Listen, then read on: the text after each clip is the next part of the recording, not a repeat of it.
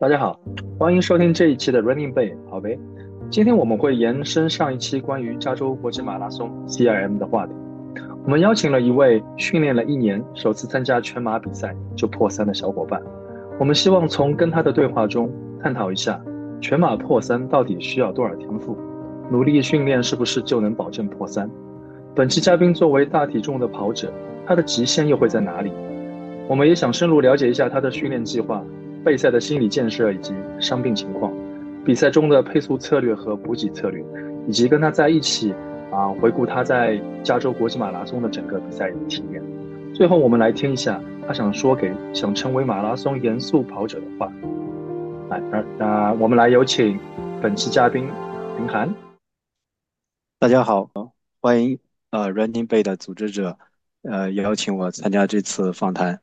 呃，我先首先我先做一个自我介绍吧。然后我目前在一个知名大超市的电商电商公司做码农。然后目前我的工作状态基本上是在家工作。关于这次 CIM 的比赛呢，我大概说一下我的体会吧。首先，这个 CIM 作为我的首马，按照之前一些跑步的前辈所提到的，就是首马保守一点，相相对于就是激进只有好处。所以我自己内心对于这个跑马首次的马拉松并没有特别高的预期。然后之前我也想到，就是读读了一句有关这个训练的那句话，叫 “trust your training”，就是相信你的训练。所以我最终就感觉到，就是最终的这种比赛其实又是平时训练结果的兑现和一种检验。所以对于结果如何，我自己内心波澜并不是特别大。然后当然我的心态上也会尽力的去接受这种所有的结果吧。相比于三番和三后 Z 的半马，我感觉 CM 在这种这种设施的建建设上，确实是比前面的这些半马要稍微好一些。比如 CM 的厕所，那简直是多出了天际。是的，是的，呃，所谓的全美人均最多厕所的一个全马比赛。是的，而且除了厕所以外，它的水站也非常多，基本上一个多迈就有一个。所以这种尤其到了后半程。对吧？到了后半程很密集，它的水站。是的，所以这种水站也非常适合就是短间隔高频率的补水，而且这个听说像这种补水方式也比较科学，就是当你稍微有一定的缺水状况就可以去补。所以我自己也非常充分的利用了这一点，然后基本上每次在经过水站的时候，都会抓一个志愿者手里的水杯。哎，那来说说看你这个首马破三，你。跨过终点线的时候是怎样的一个心情啊？嗯，确实，这种心情，呃，虽然说可能对于很多人想象当中的，就是我人生才一年的时间，然后就已经取得了这种破三的成绩，但是当我在真正就是用一种就是几乎可以说是，呃。痛苦戴着痛苦面具，然后在挣扎中冲线的时候，在那一个瞬间，其实我的内心并没有特别大的波澜，只是想着赶紧把这个比赛熬过去。等熬过了，熬过了这个比赛就是胜利。然后等到真的熬过去了之后，我看到那个时间之后，我才想起来这回事儿，原来我破三了，破三了。对，因为你最终的成绩是呃两小时五十九吧，二五九二五九二七。啊，精精确把控啊，你这个是精确把控，对对，感觉是就完全是按照三小时这样去跑的，对，所以你是仅仅通过一年的训练就破三了，那可能对你来说，这种赛后的喜悦，相比人家那种准备了三年、五年甚至十年破三的人，可能你的喜悦感来说，会相对来说会比较淡一点。嗯，也可能可以这么说吧，但是。呃，这样的喜悦感其实也会有一些，不过，呃，不过和那些就是练了很多年，终于就是在一场比赛中破三的人相比，可能，我觉得可能如果从努力程度来讲，我觉得可能这些经过长时间努力的人的他们所付出的这些，呃，这些精力和时间，我觉得可能对于他们来说就是更加的，就是有价值吧，因为我觉得。可能像我这种，虽然说破三了，但是可能在跑马这方面的这种经验，包括应对意外情况、伤病这些问题，可能我还是比较欠缺的。可能在这些点上，假假如我以后还有想继续训练下去的这种这种想法，可能还是需要就是继续学习的。嗯，哎，说到这个努力训练啊，这个就回到我们今天其实我想跟你聊的一个主题，就是说对于一个普通人来说，手马破三这个到底是天赋有多重要，还是努力有多重要？因为我们知道，其实像像你其实是一个大体重的跑者。啊，你的体重我看你的 note 里面说大概在七十四到七十八公斤之间摇摆。是的，对，嗯，对，其实跟我的体重是差不多的。啊，就我们可以看到，像那种世界顶级的一些跑者，其实他是非常瘦，非常瘦，他的 BMI 可能都只有十几左右。然后像你跟我差不多，都是在二十四、二甚至是二十五这样子的一个区间范围内吧，应该是，嗯。对，所以就想想了解一下，你觉得你是一个有这跑步天赋的人吗？嗯，说到天赋的话，我可以大致大致说一下我之前关于跑步方面的一些背景吧，也可以说抖露一下我之前的这些黑历史吧。对，就是你不是一个体育生对吧？以前我不是一个体育生，就是普通的这种学生，然后跟着大家一起就是。打闹呀，一起学习呀，然后我后来也是中考考了一所这个那个城市的一个就是区重点，然后之后也是高考正常高考上大学这样。我再可以说一下关于就是是否有系统训练这一说，就是我可以说就是在初中的时候，我是确实是没有经过任何的系统训练，完全没有，甚至我还遇到了感觉不太专业的系这个这种体育老师。再后来我们。我们学校来了一位高中，这个学校来了一位专项中长跑的体育老师。然后像我这种稍微有点天赋的，可能当时也会，比如说我们当时有一个这种区里的这种两千米的这种长跑比赛，一般也是说体育课的时候会给我们加一个相同距离的这种测试。不过当时想来也挺后悔的，就是没有像我后来那一届里有一个比我更加在跑步上疯狂的一个学弟。他呢，真的是一直在努力的，高中那几年一直在努力的练习长跑，练到高三的时候，听说他后来出去出去首战了那个半马，然后跑了，他当时就跑了一二四的成绩，而且那个成绩在当时那场比赛里，他能够拿到三十六名。而且你想，当时可是根本就没有这些什么 Nike 的这种神鞋。这位说到这里啊，我稍稍微打断一下，就是说，其实我这么听下来，其实你还是多少是有点天赋的，对吧？只是因为你没有专门去练体育，呃，跟一些普通的孩子去比，其实你的成绩啊、身体素质都属于还是比较可以的，是可以这么理解啊。嗯，其实我现在想来，确实相比于周围的其他这些同学，可能。就是天赋确实有，就是在，而且因为我那个时候本身因为有一些执念，然后像这种经常跑步，然后这种天赋可能在这种这种执念的这种促进下，可能就慢慢的就发挥出来，这样我就跟周围的人可能相比，就是说又多了一些这种天赋，加上小时候的这种训练的积累。嗯，对，我觉得你应该也挺挺喜欢体育的，看你对以前这么小的时候的成绩。包括一些别人的成绩都记得滚瓜烂熟，应该是还是挺挺喜欢体育，挺喜欢跑步的。这么说，哎，那我就想很好奇啊，你这么一个喜欢体育运动人，我看你也是也就从二二年的十一月正式开始练，你之前其实没有怎么考虑过要去跑一个半马啦，或者是一个十 K，就自测过一个十 K，我看你也自测自测过两个半马，跑了将近两个多小时。这这怎么突然就想到，哎，我要去练全马了，我要去破三了。嗯，说到了之前就是去当时自测的这几次，确实是，就是这这几次，连包括这几次也算是我那个时候的心血来潮。我还想，我自己都偶尔还能跑个五公里呢，是不是坚持下来还能跑个半马呢？于是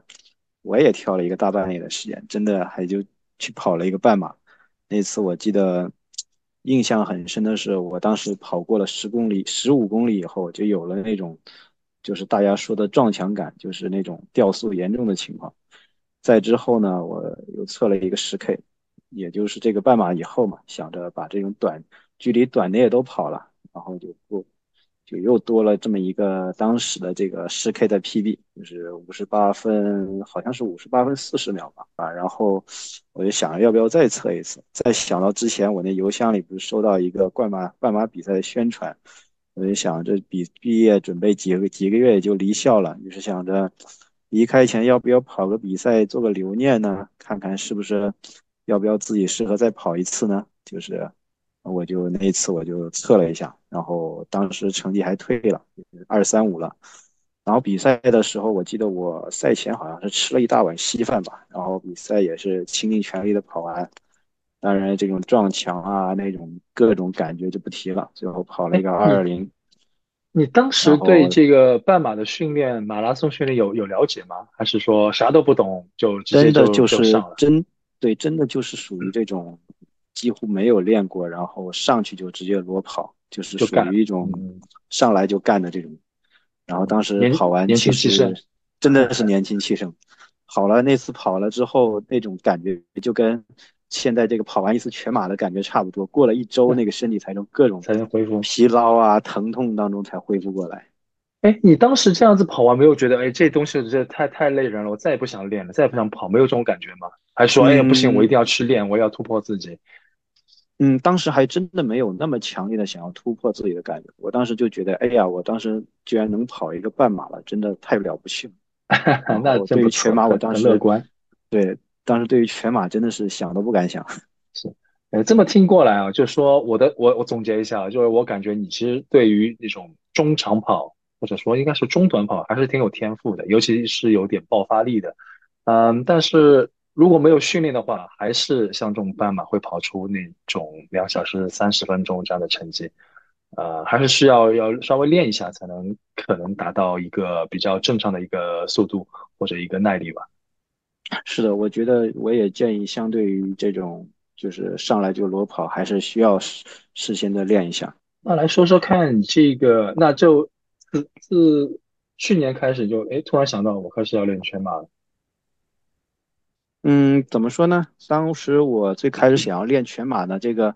最开始的这种初心，可能主要还是这种就是情绪的缓解和释放吧。就是当时也是因为有一些。不太愿意透露的事情，就是这种蝴蝶效应，就是希望自己能有一个情绪的突破口。当然，你要说一定要问为什么要选择跑步呢？那我可能就只能引用那个《阿甘正传》里有一个，就是阿甘为什么选择那个跑步。他说了一个叫 “for no particular reason”，然后后面有一大段话，然后这那段话我也我也就没记太清楚了，就是大概意思可能是说，就是我跑了一个什么小镇，然后我就要跑更长的距离。然后后面我尝试全马的话，也是想到，最开始就是我既然这个半马就是已经练了嘛，练了大概半年多以后，已经跑了一个一三级的成绩，我觉得就是完赛全马，是在哪一次跑一三？是在呃嗯，是在三番的那一次，对，旧金山的那一次，我当时跑了一个一一三一三二，然后对，然后这个是练了多久就达到一三二了？这个我练了，从相当于从二二年十一月以后，然后练了大概半年多吧，半年多一点点。半年多，嗯，就直接从二三二三五这样子一下子跨到一啊一三二这样子。嗯，其实怎么说呢？当时在这个二二年的这个十二月，就是我经过了大概可能有 接近十次还是十几次的这种就是连续的这种跑以后。就在这种稍微练了一点的这种状态下，我其实当时半马已经跑了一个一五一的成绩吧。就是在这个成绩上，我又经过了大概半年多，然后我跑到了这个一三级。就是说，其实进步的幅度并没有像之前那么夸张，但是确实还是有的。那还是进步很大，因为其实像我的情况，就是说我也不练，直接去裸跑，我也差不多跑一个二二几啊，二三零这样的成绩。嗯，然后我通过一年这样子练下来，也就达到一四零这样子，要到一三二，其实对我来说又是一个很大的一个一个门槛。对，所以你的进步其实还是挺大的，通过这样子大半年就可以达到一三二了，很多人梦寐以求的一个一个速度。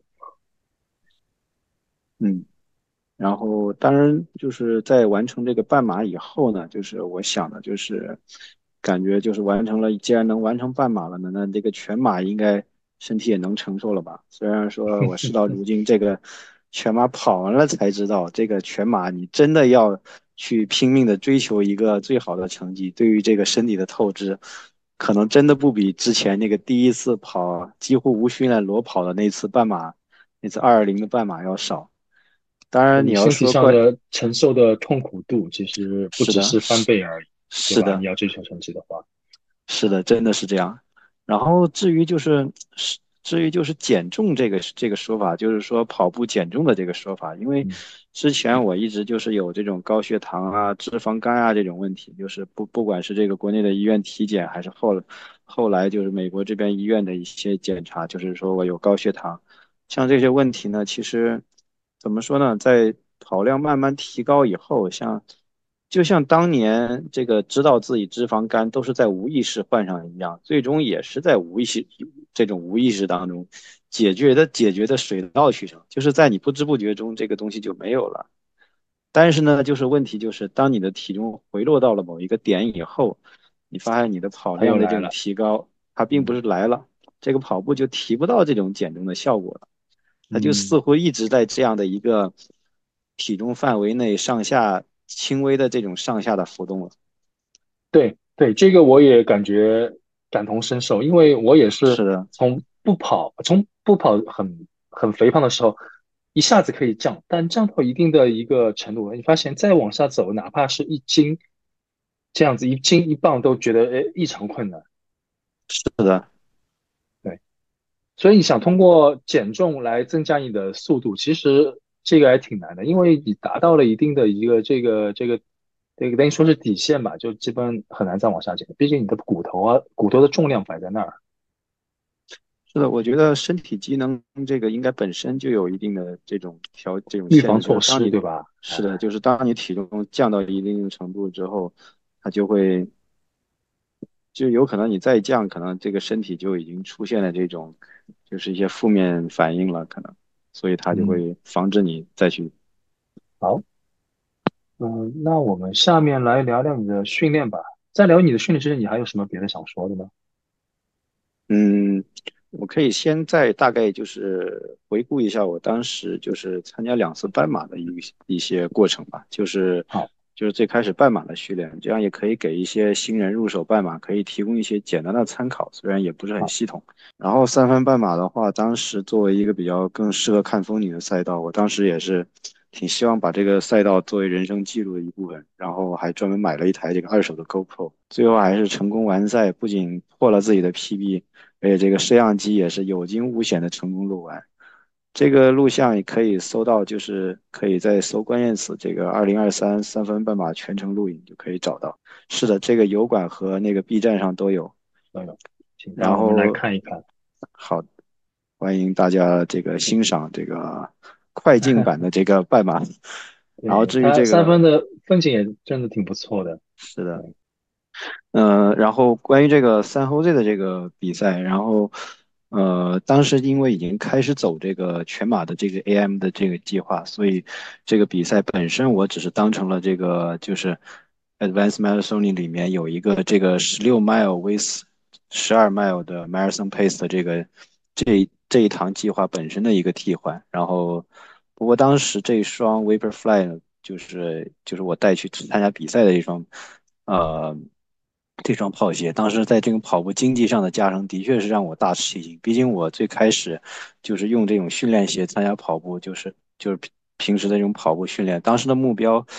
就是通过这些训练，就是我感觉自己可能也就是刚刚能够进一个幺三零这样吧。然后觉得，然后当时就在那个手表上定的目标是一二九，然后觉得可能平时的状态能勉强够一下，结果最后还居然快了三分钟。当然，这个比赛三号队这个比赛确实，我觉得是一个挺适合刷记录的赛道。就是它除了就是桥底下，就是桥底的那个小坡，它最后一段十对最后一段和对吧？对，实际上它这个动这个上下坡在最开始溜迈的时候会就是过去一次回来一次，相当于就是过两下。但整体来说，除了这个桥仅此而已。洞以外，对，仅此而已。然后这个就是。一个，哎，对，它就是一个高速赛道，就特别容易创造成绩。这个也是我跟很多朋友都去安利说，哎，你住在南湾一定要去参加这个比赛。是的，真心建议在湾区的朋友，这个有这种参加半马的想法，这个比赛强烈建议参加一次。而且它是属于 rock and roll 摇滚马里面最便宜的一个赛事之一了，好像以 Early Bird 就呃六十多块钱，六十五块钱就可以去报。是，而且这个在那个比赛结束之后，如果来年还想报的话，它会有一个接近半价的这个 discount。对，是的，是。然后，当然，其他的这些半马比赛，就是虽然我知道湾区附近确实是有很多，比如说前一阵子这个很多人都去比赛或者凑热闹那个 Monterey 的半马，但是因为当时跟这个就是我备战 CIM 的这个 AM 的这个计划是有这个冲突的，就是当时那周刚好是我周末有一个最重要的这个二十 mile 的这个长距离，是对，然后冲突了，所以我就没有办法。所以你这个训练计划其实我大致也去算过，哎，反而真的是这三号 C 挺适合的，你可以做一个半马的一个配速跑。但是到了十一月份的这个 Monterey，哎，那就不对了，因为它是那个时候应该是一个长距离的二十迈，很重要的一堂课。是我为了参加 Monterey，把我的二十迈给翘掉了，所以这也是为什么我后半程掉速很严重，可能就是也是缺了一堂长距离的课。是的，而且甚至这堂长距离，就是我后面这个在全马备战那那一块的，我会提到，就是这个二十迈确实给我后面无论是心理建设还是这种就是生理适应上，其实就是完全靠的就是可能这种精神支柱就是它。所以你这个二十迈是完全是去模拟真实的实战吗？还是说你只是有部分是马拉松配速跑？嗯，我是把它全部改成了马拉松配速，因为。这个也是我后面提到，就是这个当时我也是看过一些，就是有一些博跑步博主，就是有一个叫黑影儿 TV 的那个博主，他提到，就是赛前就是最少三周可以去做这样的一个，就是三十公里，也就是接近二十 mile 的这么一个，就是马拉松配速配速跑，就是通过这样一个跑可以，就是帮助你提供，就是提高一下这种，就是在跑步方面的这种。就是，假如这是你的首马，可以给你就是做一个这种定心丸，就是让你知道自己就是能够坚持这么久。毕竟嘛，从这个外行人的说法，就是这个马拉松的一半不是二不是半马，而是这个三十公里之后。对对，这个有点像高考之前的一个模拟考一样的。是的。啊，那我开始，那我知道我我我为什么会撞墙撞的这么早一个原因之一了，把大课给翘了。是的。好，那说到这里，哎，我知道你是使用了这个 AM 这个训练计划。是的。来，然后来跟我们聊聊你是怎么想到使用这个计划，然后呃，你是怎么实施实行这个计划，还有什么别的一些经验总结之类的。所以我平时没事儿也会经常看看各种跑步博主啊，比如说我之前我觉得就是对于略有基础的跑步新人，不是纯小白吧，就是有一个叫山雨小月的这个博主，他分享的这种视频干货很有参考价值。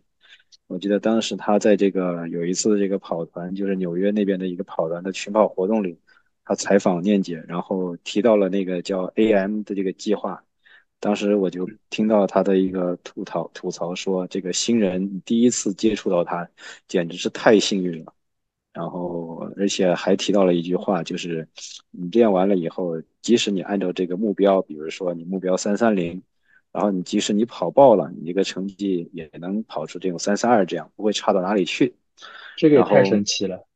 对，然后有了这么一个线索。就是这么一个神奇的跑步计划，我就去搜索这个原书的这个电子版，就是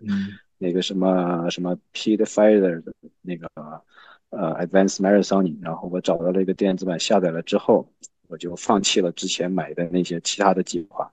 然后打算就选它了。是是，说说到这个，其实我跟念姐也有聊过，因为她她其实也挺厉害的，一年从跑步小白。进阶到三番全马三幺七左右的一个成绩，因为我们知道三番全马是是很难跑很难跑，它这个坡特别多，他居然就一年时间通过这 AM 的计划，他是好像跑的是 AM 五零吧，然后跑下三幺七的，他是用五零对吧？你是用七零的，啊，那个是五五和七零啊，五五说错，对，他是五五，你是七零，对。而且三番的全马可是据说是世界排这个难度排行能够排到前十的呢。我觉得应该有，它它的海拔 elevation 给将近有两千四还是两千一的 feet，是的，将近有三三百多米，三百五十多米。当然呢，就是说关于这个计划本身呢，就是就是听众们可能也有一些就是不太适合刚入门的这种新手小白，就是就是根据这个书里面这个说法，就是 AM 五十五，它在这个建议就是使用之前，就是最少你得有有一个周跑量二十五 mile 的这个打底，然后 A AM 七十这个跑量更高的这个计划，它建议是周跑量最少已经要达到四十五 mile，而且它还有一个要求就是。能够舒适的跑过第一周时那个 long run 的那个长度，然后所以说，我觉得对于新手就是纯纯粹的这种新人小白来说，确实是一个需要量力而行的选择吧。所以人家叫做 advanced，对啊，是给进阶用的。然后。关于这个这个赛就是 AI Advanced Marathon 这个具体的这种调整，我在我的小红书的置顶贴里有写，然后我也可以大概提几点，就比如说我赛前的这个三周的那个二十 mile long run，我把它改成了二十 mile 的 MP，就是 Marathon Pace。然后还有就是我之前在这些就是每一次的这个 Tune Up Race，就是这种八到十五 K 的 Tune Up Race，还有后面的八到十 K 的 Tune Up Race。我会把它放到就是一个四百米的这种操场上，因为在这种操场上就是路比较平，然后可能相对来说干扰会少一些。接下来我可以说一下，就是在这个 Advanced Marathon 这个训练计划里面，可能有一些哪些比较重要吧？就是说关于就是什么 Tune Up Race 啊，或者说这里面的有些 Tempo 啊，或者 Long Long Run 啊这些，我觉得就是。既然就是说这个作者推出这么一份完整的这个 AM 计划，那么我就觉得他这个每个部分，包括这个时间衔接啊，各种 session 的这种衔接，应该都有这个作者自己对于比如说伤病啊、恢复过程啊这些的考，包括训练效果的一种考量。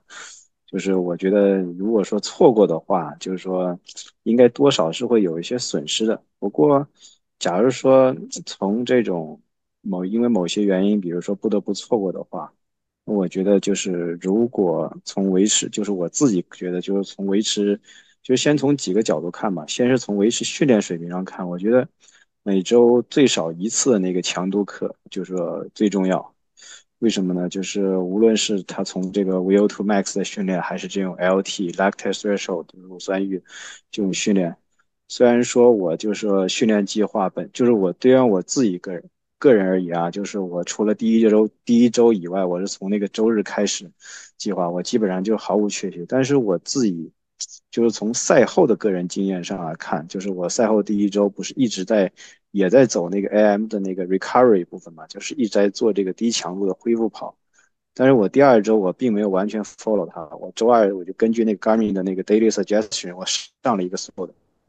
就是当时我用的是我之前一直能够跑的比较顺的，能够跑连跑三十分钟的那种，就是六六四零每 mile 的那个 pace。然后我当时感觉体力明显下降，就是因为我前一周，就是当然我不知道是不是原因吧，但是在这个之前我一周我没有上强度，然后以前我用那个六四零的 pace，我能够坚持大概三十分钟左右，然后我一周之后我就发现我坚持个十分钟都很吃力，就是当时用这个训练鞋跑下来。然后我觉得，如果说，假如说不因不得不因为某些原因缺席某次或几次的话，我就是强烈建议，就是把那个强度课保留下来，哪怕你就是调整一下时间都可以，比如说周二改周周三啊这种。但是如果说我从这个，就是假如说从训练本身的效果来看的话，我觉得可能周末的长距离又是最重要的。为什么呢？就是还是从我们前面说到这个。就是比就是长越长的这种距离，就是它越接近这种比赛的模拟。然后毕毕竟你像二十二迈，像那种二十二迈的长距离，包括什么更长的 AM 八十五里面有一个二十四迈的长距离，它相比比赛本身就只少了两两迈、四迈甚至六迈这种。那你比赛后程这种身体出现的各种状况，比如说抽筋啊什么的，抽筋啊，或者说这种就是肌这种后半程这种。感觉，比如说呼吸，或者说心率提升，或者说这种肌肉肌肉酸痛，都是可以在，就是这些症状，其实很多都可以在一次长距离中就充分的练到的。这个是不是可能呃因人而异？像像我这种耐力特别差的人，是不是应该更多的专注于这种长距离？而像速度如果不够快的人，是不是应该更多的去练 tempo？嗯，我觉得这个可能有的人会这样去想，但是我记得之前还有一个说法，这一块就是有的他说的意思就是不一定非要去，呃，就是练自己的短处。他的意思是说，你练自己就是擅长的那一方面。就假如说你是会计型天赋的人的话，你去做那个长，你去做那个就是一直做那个偏耐力的这个长距离，可能不如做这种就是快的这种。就是需要这种速度的这种 tempo 可能要要来的效果好。就是他说扬，就是去靠这个扬长避短就已经能够取得一个很好的效果。然后，然后再说一下，就是关于这个好后的这个恢复本身嘛，就是我自己的这个做法可能有点极端吧，在这种营养补充上，就是我每次早上，因为早为什么早上训练，首先就是比赛是也是在早上，我希望能够。就是在这种时间上没有一个就是这种就是生物钟的这种调试过程。再有一个就是当时我是夏天开始的，夏天的时候有时候晚上，比如说十点十一点的时候，这个天气还是很热，所以我就改到了早上。然后我早上训练以后，我除了我吃两个鸡蛋以外，我那个时候我还会额外的增加一些其他蛋白质补充，比如说我加一些肉啊什么的，就是一到两磅的这种肉，给这个早餐加个量。然后肉的话，我会，比如说会选一些像这种牛腱肉啊、鸡胸啊、虾仁啊、猪肉啊这些。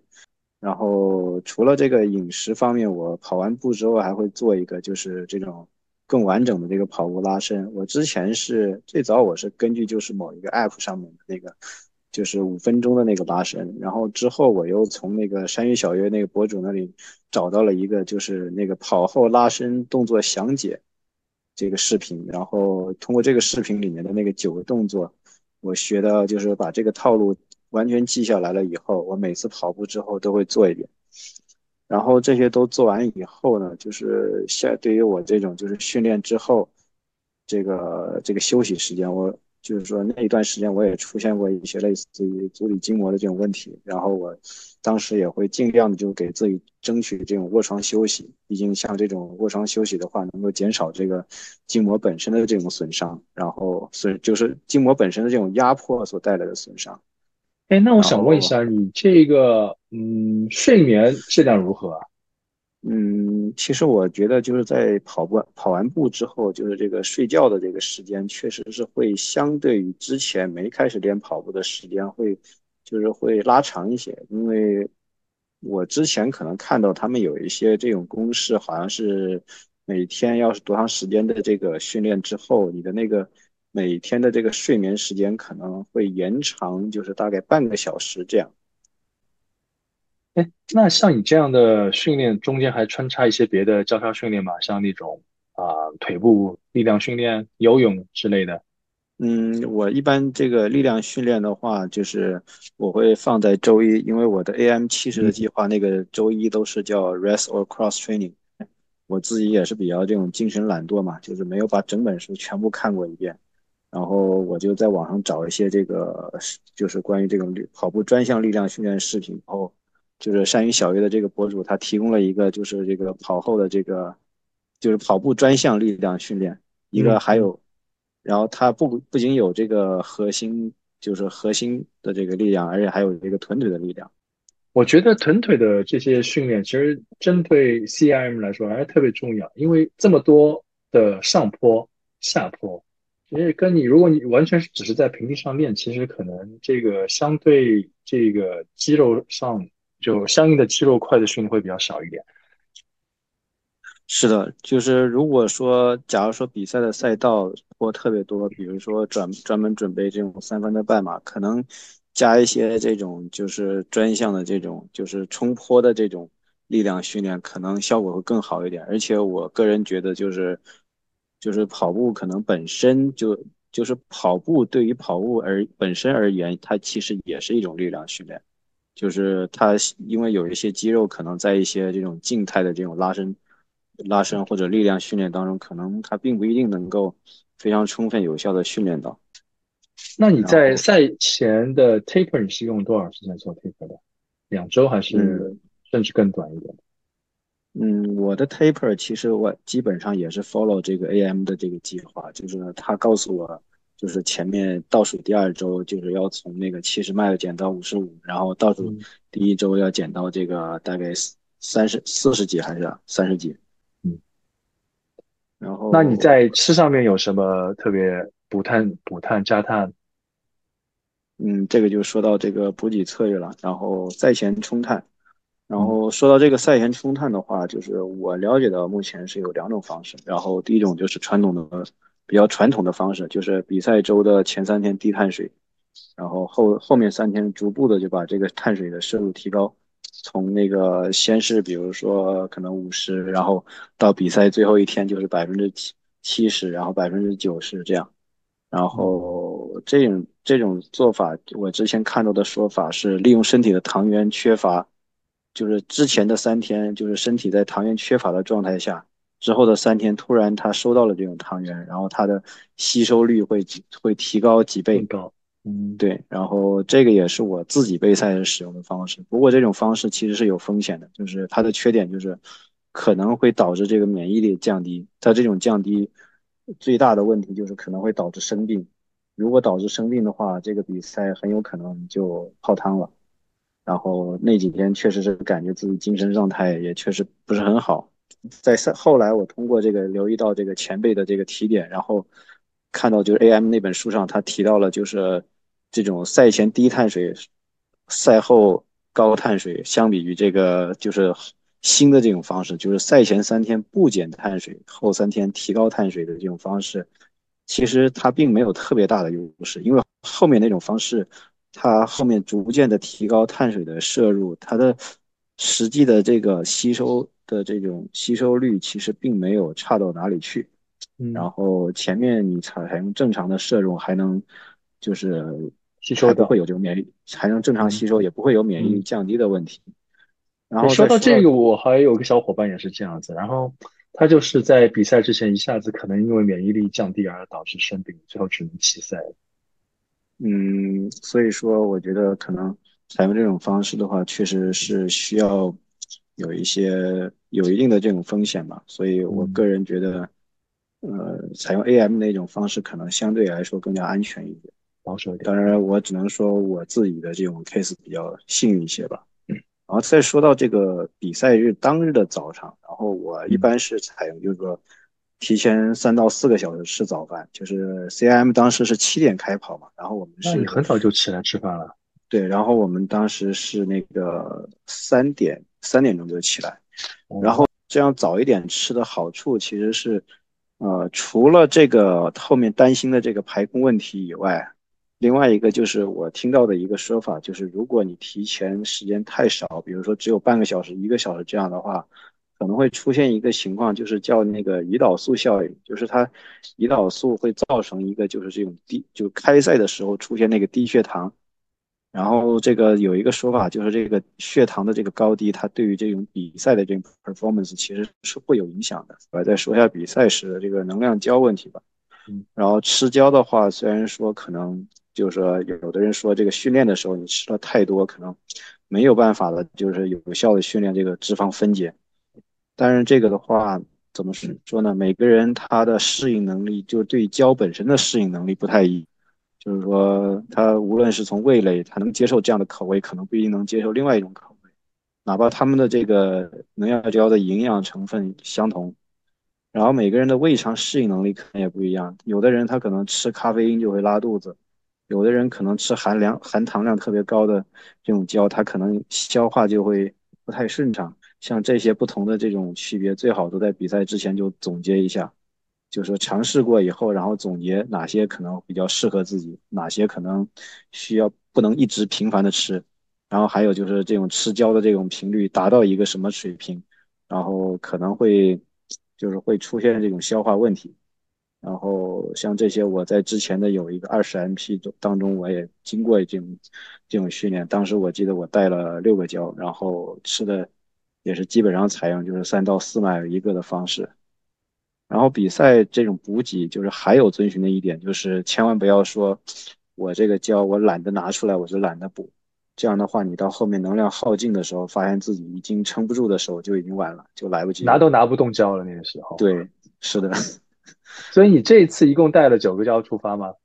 是我一共带了九个胶，然后这九个胶我是这样的，就是开跑的时候先吃一个那个茅台的那个黑胶，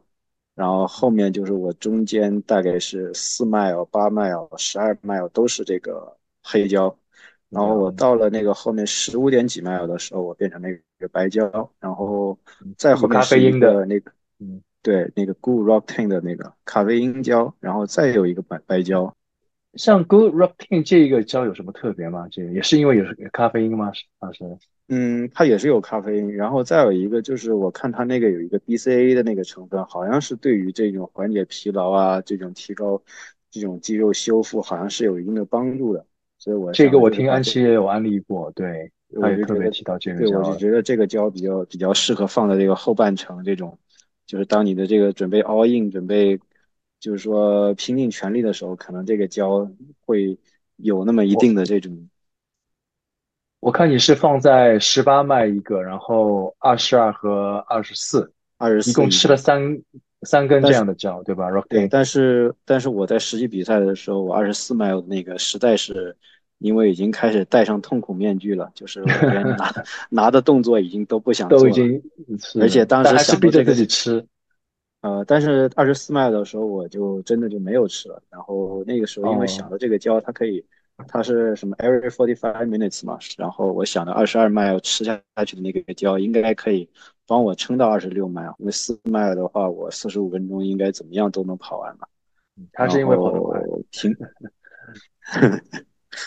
谢谢。然后频率的话，我也是。当然也是我前面说的四，最开始四麦多，然后慢慢的就是把这个间隔缩短，缩短到三麦，这二点几麦这样。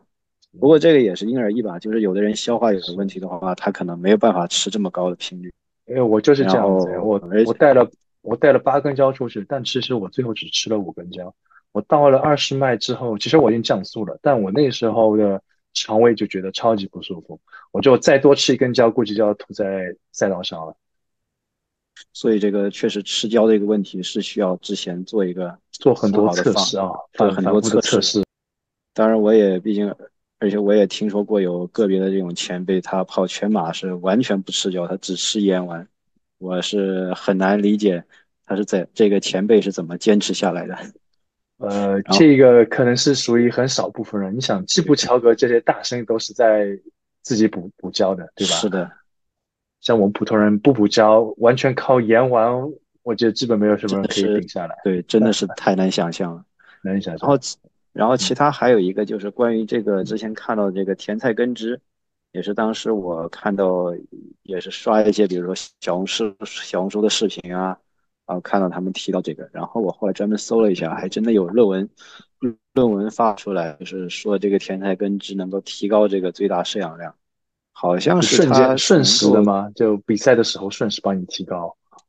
好像是说是能够有那么几个小时的时间吧，然后好像是它能够提高有一个叫那个 nitrate 的那个水平。然后我看到你还吃了褪黑素，对吧？是为了更好的帮助睡眠。嗯，褪黑素其实我平常一般是不会吃的，但是因为比赛前想到我第二天三点钟要起来，然后前一天我是九点钟睡的，然后我希望能够把最后一宿的这个睡眠能够提高一些质量，再加上我之前周五那天我做了一个叫那个 plyometrics，就是增强式训练，然后这个训练其实是需要一定的时间，就是二十四十八到七十二小时恢复的，当时也是希望这一觉能。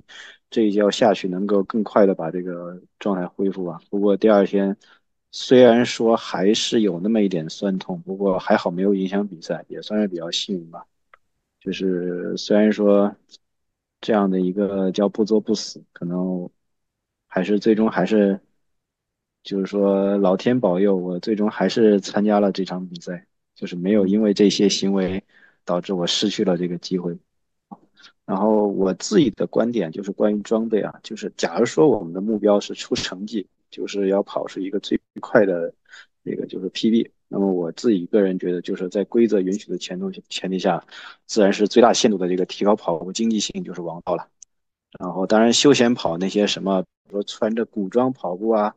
或者穿着拖鞋跑步啊，那些就不在暂时不在我们的讨论范围之内了。嗯。然后比如说，虽然说我根据我自己的这种测试吧，虽然说这个基普乔格他带火了这个 Nike Pro 的这个压缩裤，但我自己就是说在这种试验当中，就是我觉得就是相比之下，这个压缩裤可能这个压缩裤而言，就是这个三分裤，就是这种 three inches 的这种裤子，对于这个腿的束缚更小一些。哪怕这种三分裤可能会有这种擦伤大腿的风险，我觉得。这种风险其实相对于提高成绩来说，其实我觉得都是可以接受的，而且这个风险也可以通过通过抹这个涂抹凡士林的这种方式来对，然后再有一个就是喝水，就是像水战很多的比赛，比如说 CIM，我们只要说自己还带一个水瓶的话，我不仅增加了重量，而且还消耗消耗这种来回摆臂是摇晃还要多摇一个水瓶的这个能量。然后你要掌握了这种怎么样接水杯以后，其实这个水瓶这水瓶子就根本就不用带了。然后再比如就是说，这个能量就要装在哪儿？到底是放在腰腰带上还是就是手臂上？然后你带着时还有跟取出来的时候，就这个动作对这个跑步本身到底影响有多大？比如说你取出来可能会影响到这个身体略微前倾的这个平衡。那可能对你的这个瞬瞬间的那个 pace 可能就会有那么一点点的影响，虽然说这个影响也不是很大。然后这个地方就是说我自己测试下来，就是说除了那个 flip belt，就是那个带拉链的腰带以外，我还另外就是买了有一个牌子叫那个 Run Hill，这个拼就是 R O N H I L L，Hill 是山。然后这个牌子它有一个叫那个什么 gel holder 的一个东西，然后。它可以绑在这个手臂上，相当于是一个特别短的这种臂套，然后这个东西是可以把那个胶就是放在，就是装在里面，然后一边可以一边手臂上可以装三个，这个就感觉比较方便。当然，这个东西我觉得以它的这种材质，就是有这种既不想花钱，而且又心灵手巧的这种跑友，其实自己缝制一副也是对，也是可行的。然后再有就是鞋了，最重要的比赛鞋就是。平时呢，这我们这些比赛鞋可能舍不得穿，然后毕竟穿多了嘛，弹性会下降，对这个跑步经济性的提升效果是会有打折的。但是有的人呢，可能觉得就是跑步可能说穿个比赛鞋，那个百那个 four percent 的那个提升，可能会觉得从某种程度上可能比自己的原真实水平可能要提高很多，会觉得不太光彩。但是呢，我觉得如果你参加确实是一场非常想出出成绩的比赛，就是用官方成绩的比赛，而且之前呢也是穿过这种一两次这种比赛鞋，跑了这种 dress rehearsal 跑了大概一两迈之后，感觉适应起来不错。我觉得比赛的时候都把它换上吧，就是放下对这种烧钱烧钱比赛的心疼，然后放下对这种。自认为虚高成绩的这种道德压力，反正我们都是在填写的规则下公平公正的比赛，我们自然是玩的。反正咱是遵守规规则，对，没有做任何别的弯道超车的事。对，对呀。然后我们接下来我们说说这个配速策略。嗯，然后有关这个配速策略的话，就是很多人他们推崇就是关于这个 even speed，就是。平均分割，或者是 negative speed 负分割，也就是后半程比前半程要快。但是从这种纯理论上来说的话，我记得 AM 那本书上提到一句，就是对于这种大部分的这种非精英跑者，就是慢肌比例可能并没有特别高的这种人，这种快肌在这种高强度的这种做工过程中，必然会因为就是疲劳而造成这种能力下降。所以说，理论上对于这种非精英的跑者，其实最理想的状态其实还是这种后面略慢的这种 positive speed，就是正分割。当然，实际操作呢，就是会不太一样吧。就是我自己的这次比赛，因为赛前被这个该死的体重问题所困扰，就没有一开始就没有抱着就是上来就想冲成绩的想法，所以我自己起跑一直到前十 K 吧，都比较保守。就是当时一直跟着这个三零五的这个 pacer，那个时候我基本上完全没有想过说后面还有破三的可能。但后来我就是意识到，就是自己体感还不错，然后余力还不少。然后当然我还发现，就是在这种起伏路段的小下坡的时候，很多跑者他们都是就是跟我不太一样，就是他们都是在潜意识里可能还收着力去跑，然后我就觉得挺奇怪的。然后我还是采用就是说跟平地上相同的努努力程度吧。然后我就发现自己在这些跑者当中，就是突然间在一个小下坡上小下坡的时候就冲到了很多人的前面。然后，哎，那你上坡的时候有没有呃保持你的配速，还是说哎它降降的比较厉害？嗯，我确实上坡的时候我降的还是比较厉害的。上坡的时候我因为我发现我用比较小就类似的努力程跟平地上类似的努力程度的时候，我发现周围的很多跑者其实他们似乎有一点就是在为了维持那个配速，配速，然后并没有说特别降的特别厉害，所以他们很多人其实都是超到我前面的。嗯，但是最终就是坡不是很陡，还还是挺缓的，但数量多。是的，所以到最后就是可能对于有一些跑者来说，可能这样的一种反反复复的这种上下上下坡，确实就是对于肌肉也是一种考验吧。然后，然后我发现像这种就是来回的这种上下坡，就是在 overall 就是总体上，我似乎好像比周围的人还是要稍微快一点。就是我发，因为我发现他们很多下坡的时候在刻意收着速度，收着其实其实这个嗯收着速度的过程，可能反而就是把这个力量给浪费了。是是，你是要有一点点刹车的力量，对然后导致你的腿部其实是会更用力的。对，但是这个东西可能也不能完全怪这些人，因为毕竟可能从这种防伤的角度，比如说越野跑那种特别大、特别长的下坡，他要是跑得太快的话，可能这种冲击力太大，可能会有这种造成伤病的这种可能吧。可能有些跑者，膝盖。可能像我这种新人，可能初生牛犊不怕虎，可能自然也就没有考虑这么多了。哎，那我，想问一下，你在半马的时候是多少时间完成你的半程马拉松了？嗯，哦，我的前我的前半程认真，CM 的前半程是一一三零多一点，一三零二五好像是。哦，你前半程是跑一三零二五啊？那你后半程绝对对是负分割的很厉害。对，然后因为我后后来过了半程之后，我发现自己就是还是还是有余力嘛，就是相当于我这次开跑的时候算是比较前半程算是比较保守的这种发挥了，然嗯。后后面我就开始慢慢的就是开始追，然后追的过程中也是发现有一些前面有一些就是我认识的一些这种华人跑者，他们就是慢慢的出现了这个掉速的这这个情况，可嗯能也是抽筋或者说某些原因。然后直到最后，反正我还是相对于他们比较幸运吧，就是还能一直不降速，甚至还能把心率拉上来，然后戴上痛苦面具的那样 all in。确实，如果说我有这个抽被，我也同样被这个抽筋困扰，并且这个抽筋影响了我提速的话，可能呢我连这样 all in 的机会也没有了。所以是全程下来，你的你的抽筋啊，你的大腿的肌肉，其实你没有感觉到任何不适。嗯，其实我在最终其实出现了这个，就是关于这种所谓的这个马拉松的这个撞墙问题吧，撞墙就是说确实是我之前遇到了，就是说，呃，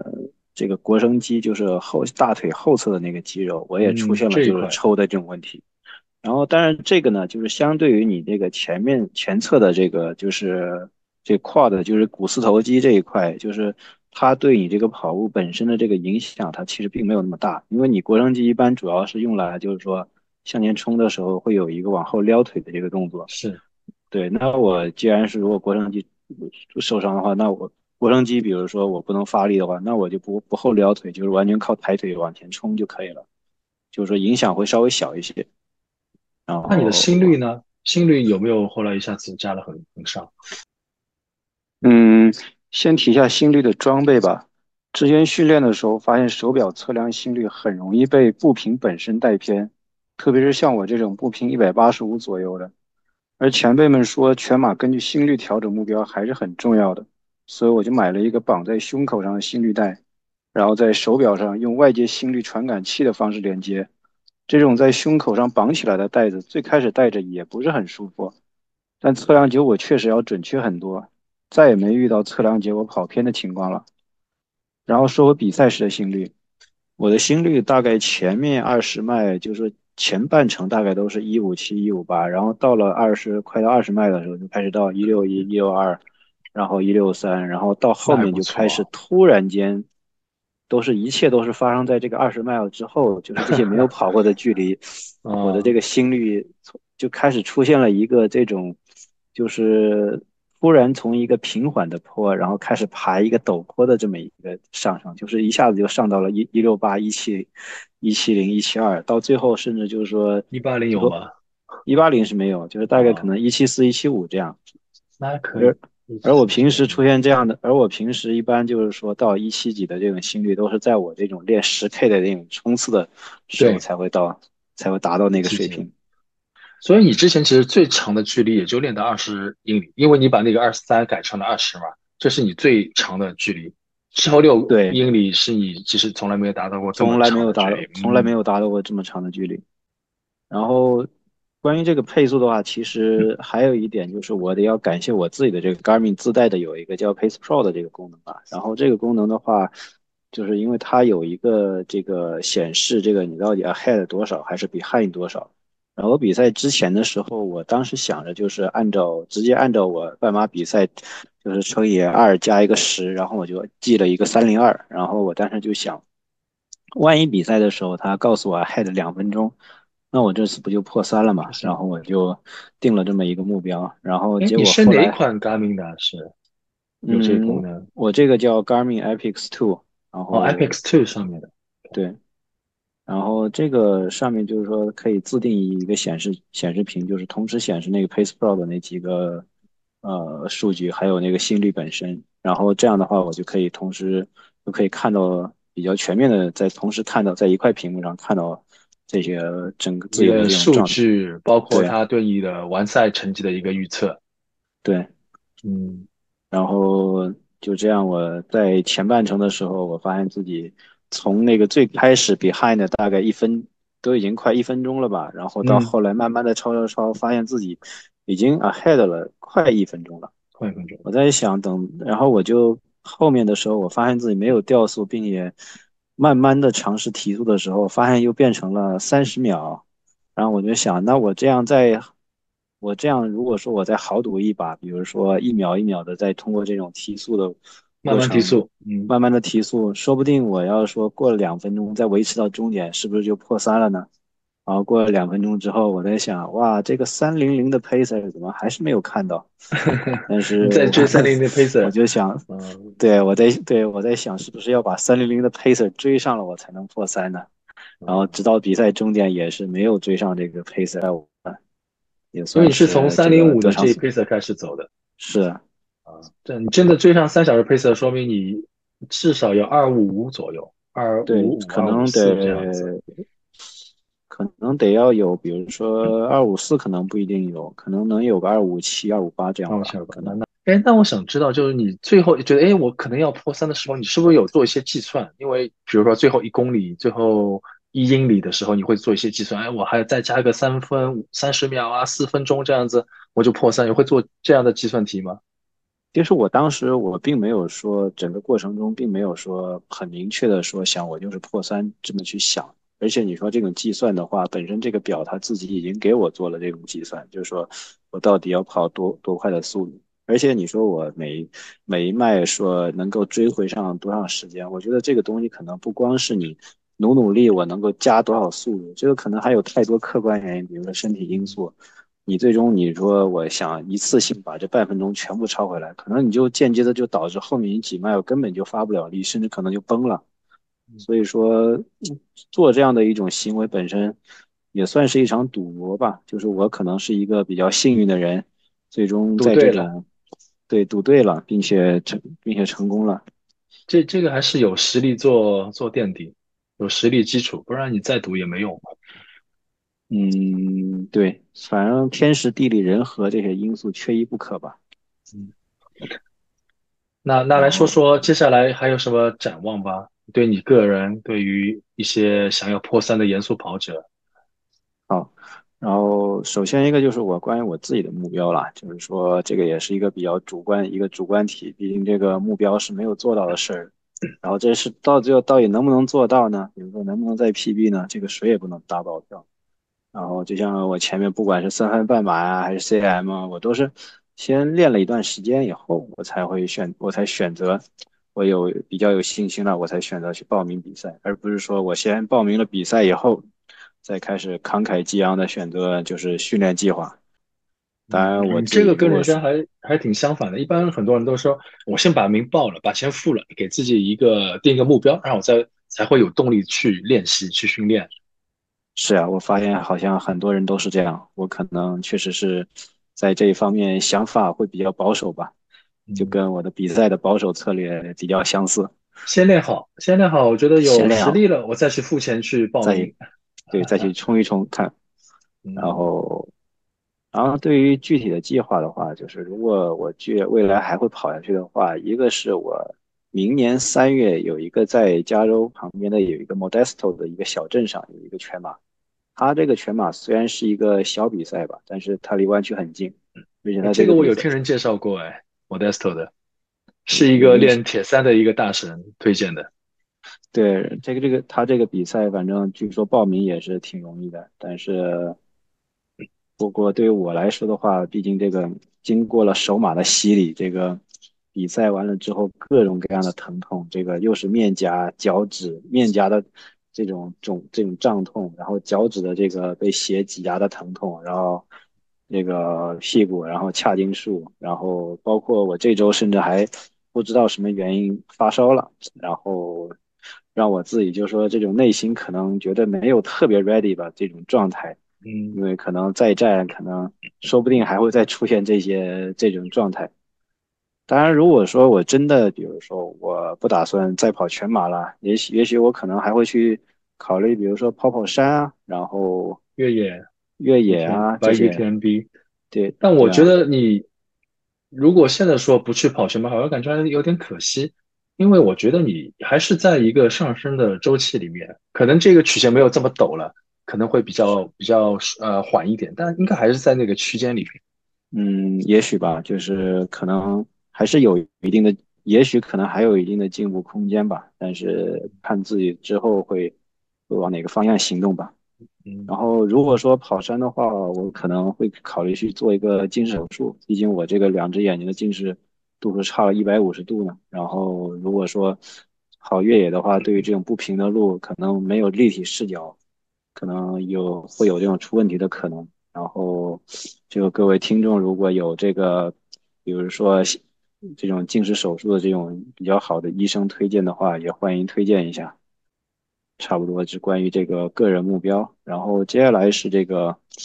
给这个每一位想成为这个马拉松严肃跑者的人想说的话吧，就是首先一个严肃跑者的这个进步确实是细水长流，不是说我今天一练，然后明天。这个成绩就能直接提高十分钟，不是这样的。然后这个跑步，而且跑步的这个时间可能随着之后这个训训练量、训练强度的加大，它可能会蚕食你其他的业余时间，把那些你自以为的这种无关紧要，甚至可能你觉得很重要，但是可能因为某些原因你把它忘在脑后的这些事儿，都用这个跑步这一件事替代了。然后你可能因为这个练习这个跑步，可能会造成各种。疲劳啊，这种精力问题啊，这个时间可能就是因为这些这种状态，可能你再也没有这种探索其他，就是说没有像以前那样能够更好的去探索其他的爱好了，然后甚至是因为这个原因也是减少了一些就在实践当中思考啊、总结啊这种人生经验的这种机会。不过呢，如果说假如说屏幕前的你，比如说只是抱着这种猎奇的心态说。希望通过这个马拉松这项运动，能够丰富一下人生的经历，能够做一次这种人生体验，就是就是我什么都想要，然后什么都想在脑海里留下一段这种美好的回忆。那我觉得可能你并不适合就是做严肃跑者。不过呢，你可以考虑定一个，比如说短期又容易的实实现的这种目标，比如说定一个类似于全马完赛的目标，或者说。你已经有这种四小时实力，比如说定一个什么三五零、三四零的目标，都都可以。然后达到以后，就可以考虑，比如说收手，或者说转转移其他的兴趣。当然，还有一种人，比如说真的是抱着雄心壮志而来的话，我也真心的就劝，就是建议你，就是权衡好这个跑步也算是人生中比较重大的决定吧。就是你想从跑步这项运动中你想得到什么，然后在这个过程中你可能会有一些不得不付出的代价，你是否能够真的接受这种代价？当然，你也可能也也你也可能会像我一样，就是不知道什么原因，自己就这样从一个跑步跑步不经常。练的人，然后变成了一个严肃跑者，在不知不觉中变成了做了这样的一个转换。我也确实提供不了太多可供参考的建议，毕竟我自己的情况，我也不确定自己到底未来会不会把跑步这个爱好再坚持几年，或者说坚持一辈子，直到走不动，然后老死的那一刻，或者说到了某一天，因为伤病或者不得已的原因以外的一些其他的主观的这种有选。有选择的这种原因，或者说一些想法，在这种没人，在这种悄无声息的、声息的这种沉默里面，我就把这个运动就这样放下了，或者说我没有放弃呢，但是可能这项运动在我的生活中的角色就退居其次了，这些都是有可能的。对这个，我觉得可能很多时候是，如果你在练习当中你有正反馈的话，一直会有 PB，可能会。继续练下去，继续跑下去。但如果你碰到一个天花板，或者年纪大了，一直是在退步的话，可能你就会想：哎，我是不是应该参加铁三啊？是不是转一下 UTMB，做一些越野跑啊？都会有发生。是是的，每个人的这种爱好确实是，当你发现这种努力无法给自己再继续带来正反馈的时候，可能就确实从天性上来说，可能人都会有这种趋利避害的特性吧。所以说。确实，这种选择也毕竟也是没有对与错了。特别感谢，特别感谢，讲讲了这么久，见我待会儿要剪要剪剪很多了，估计要。对，但特别好，特别好，谢谢你。嗯，就就说说句真心话，我觉得你才练练了一年嘛，呃，以我的了解，应该你还会再练下去，然后你会看这些反馈是怎么样的。呃，如果你将来可以说，哎，我又可以进二五零，甚至二四零这样子，我觉得你还会继续练下去。但如果说，哎，到了一个瓶颈，感觉一直不前进，甚至退步的话，可能就会有些别的想法吧。对，而且这个瓶颈到底在哪里？其实，在你练到那个程度之前，其实你是完全不知道的。就是有可能你说，以为自己可能瓶颈就在这儿了，但是可能你经过一段不一定是瓶颈，对，可能不一定是瓶颈，对。你看，贾俄从二二零到二幺零用了四年多，嗯，对，这这可能也是需要一个很强的一个执念，说，哎，我一定要练到那，我一定要练练到那个目标，不练到不行，我就睡不着觉，要要这样的执念，这也是因人而异，是。是，这个真的是因人对对。不过说到底，我们这种业余的人，虽然说是破三或者怎么样的，也也只是一个业余的爱好者。就不要把生活和爱好本末倒置。我我知道有些人就是完全把马拉松作为一个太重要的事，甚至会忽略家人的一些关系啊、相处这样的一些事情发生。是，所以有时候我们要想想，我们跑步的我们初心到底是什么？是为了追求一个成绩呢，还是说我们为了一个健康，或者是为了一些 social？